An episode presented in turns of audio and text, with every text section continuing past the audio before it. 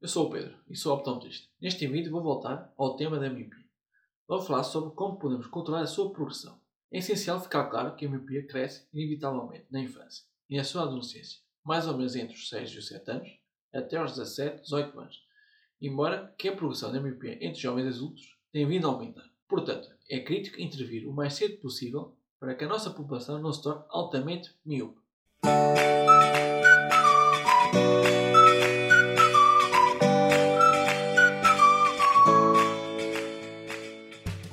Começar, é importante referir que a miopia se está a tornar uma pandemia.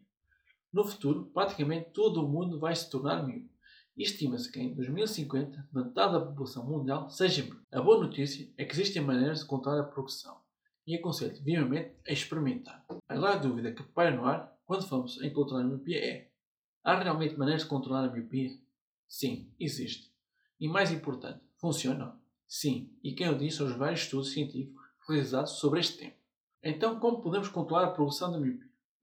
Existem duas abordagens possíveis para a miopia. Primeiro é a prescrição de óculos ou lentes de contacto só para corrigir a graduação e rezar que a miopia não progrida. A segunda é uma abordagem proativa, aliada com técnicas para travar a sua progressão. Basta olhar para esta imagem. As linhas azuis correspondem à posição de óculos ou lentes de contacto normais. É que a miopia está corrigida na zona central da retina. Mas na periferia existe uma hipermetropia periférica, que é um fator que pode contribuir para a progressão da miopia. As técnicas de progressão da miopia comportam-se como as linhas vermelhas.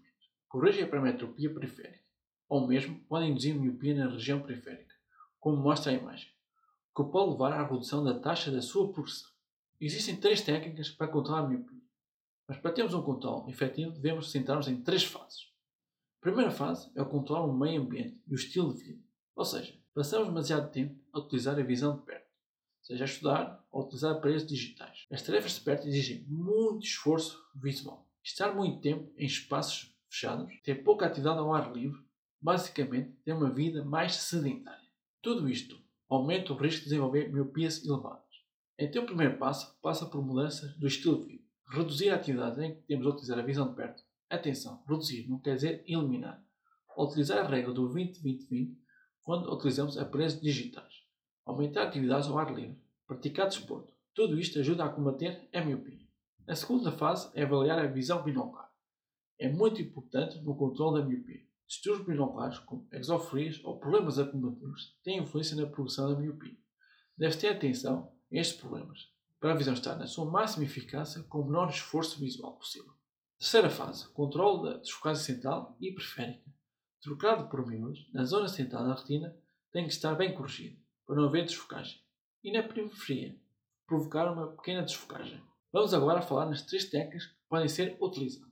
Primeira técnica, lentes de contacto duplo foco são lentes com uma geometria especial. Ou seja, o centro da lente vai corrigir o defeito refrativo e a periferia da lente vai fazer um desfoque na retina periférica. Isto vai-se encarregar em controlar a progressão da miopia. Os estudos realizados nos últimos anos demonstram que este tipo de sistema tem uma eficácia acima de 60%. A eficácia deste tratamento requer o uso mínimo de 6 horas todos os dias e um acompanhamento por um profissional de saúde da visão. As crianças podem utilizar as lentes de contato com segurança, desde que cumpram as normas de higiene, com especial preocupação em piscinas, praias, etc., tudo em que envolva água, exatamente igual às lentes de contacto normais. Existe também a ortocardiologia, uma técnica baseada na utilização de lentes de contacto em uso noturno, ou seja, as lentes são utilizadas enquanto dormimos. Basicamente, a lente durante a noite vai moldar a córnea para que esta fique mais plana e durante o dia não ser necessário utilizar óculos ou lentes de contacto para ter uma visão nítida. No controle da miopia, a lente vai provocar algo semelhante às lentes de duplo foco. Vai provocar desfocagem periférica na retina, devido a tornar a córnea, que é uma estrutura esférica, numa estrutura mais plana, como se fosse um prato invertido.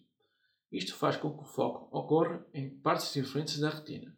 Este método é totalmente reversível, ou seja, basta deixar de utilizar as lentes, que a córnea volta à sua forma original, e voltamos outra vez a ter o erro refrativo. Os estudos publicados nos últimos anos mostram uma eficácia acima dos 50%.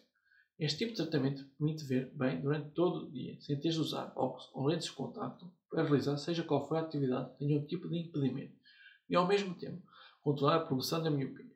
Por último, temos a aplicação da atropina. É um colírio em concentração de 0,01. pois apresenta resultados semelhantes à comparação com concentrações mais altas, mas com menos efeitos secundários. É considerada a melhor técnica de controle da miopia, mas desfoca um bocado a visão devido à pupila ficar mais dilatada e paralisar o cristalino. Para que fique bem claro, estes procedimentos não vão diminuir a miopia nem acabar com ela.